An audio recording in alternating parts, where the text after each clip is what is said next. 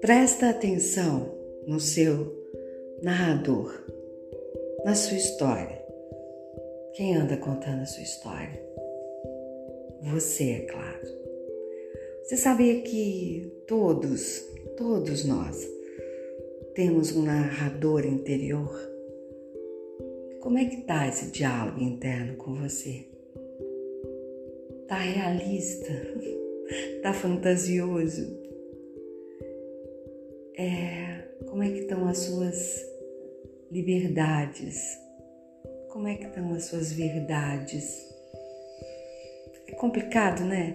Quando a gente tenta se redescobrir, tenta entender nossos altos discursos, o que a gente anda falando da gente mesmo e mesmo que andam falando da gente e como a gente narra a nossa história.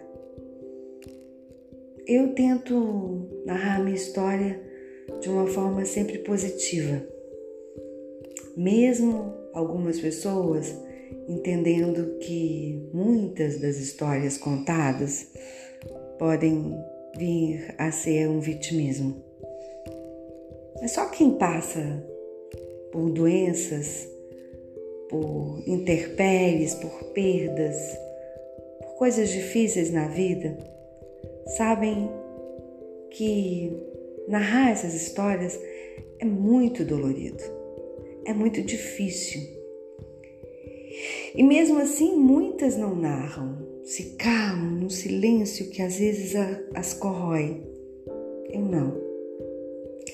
Eu prefiro dizer ao mundo tintim por tintim, como é que eu nasci, eu cresci, com o que eu sonho. Eu sei que às vezes eu tô errada. Errada no sentido de que a sociedade hoje, muitos não querem saber quais são os seus sonhos. Eles muitas vezes querem apagar os seus sonhos por inveja, por despeito, por não entenderem o sonho do outro, por falta de empatia mesmo. e muitas pessoas falam: se você quer o sucesso, se cale, não conte. De certa forma eu os compreendo. Compreendo sim, mas narrar a sua história em um livro, em uma canção, na sua história mesmo, seu dia a dia de vida, contando para aquelas pessoas que você acha que deveriam gostariam de saber, é algo libertador. Mas temos que ter muita muita realidade, muito pé no chão. e ser realista nos, nos dias de hoje, onde se fantasia tudo, onde se usa filtros, né, e filtros na internet. E filtros em todos os sentidos, filtros para mascararem as nossas rugas e defeitos, entre aspas, e filtros para nos criticarem, ou criticarem o outro. Pensem nisso. Como é que você está andando, narrando, escrevendo a sua história? Eu escrevo livros. É a forma mais libertadora de eu deixar marcado, escrito essas lembranças, se são boas ou não, se fazem sentido para todos os meus leitores ou não.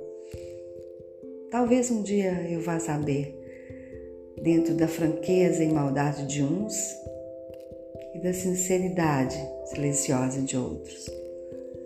Eu, eu sigo aqui.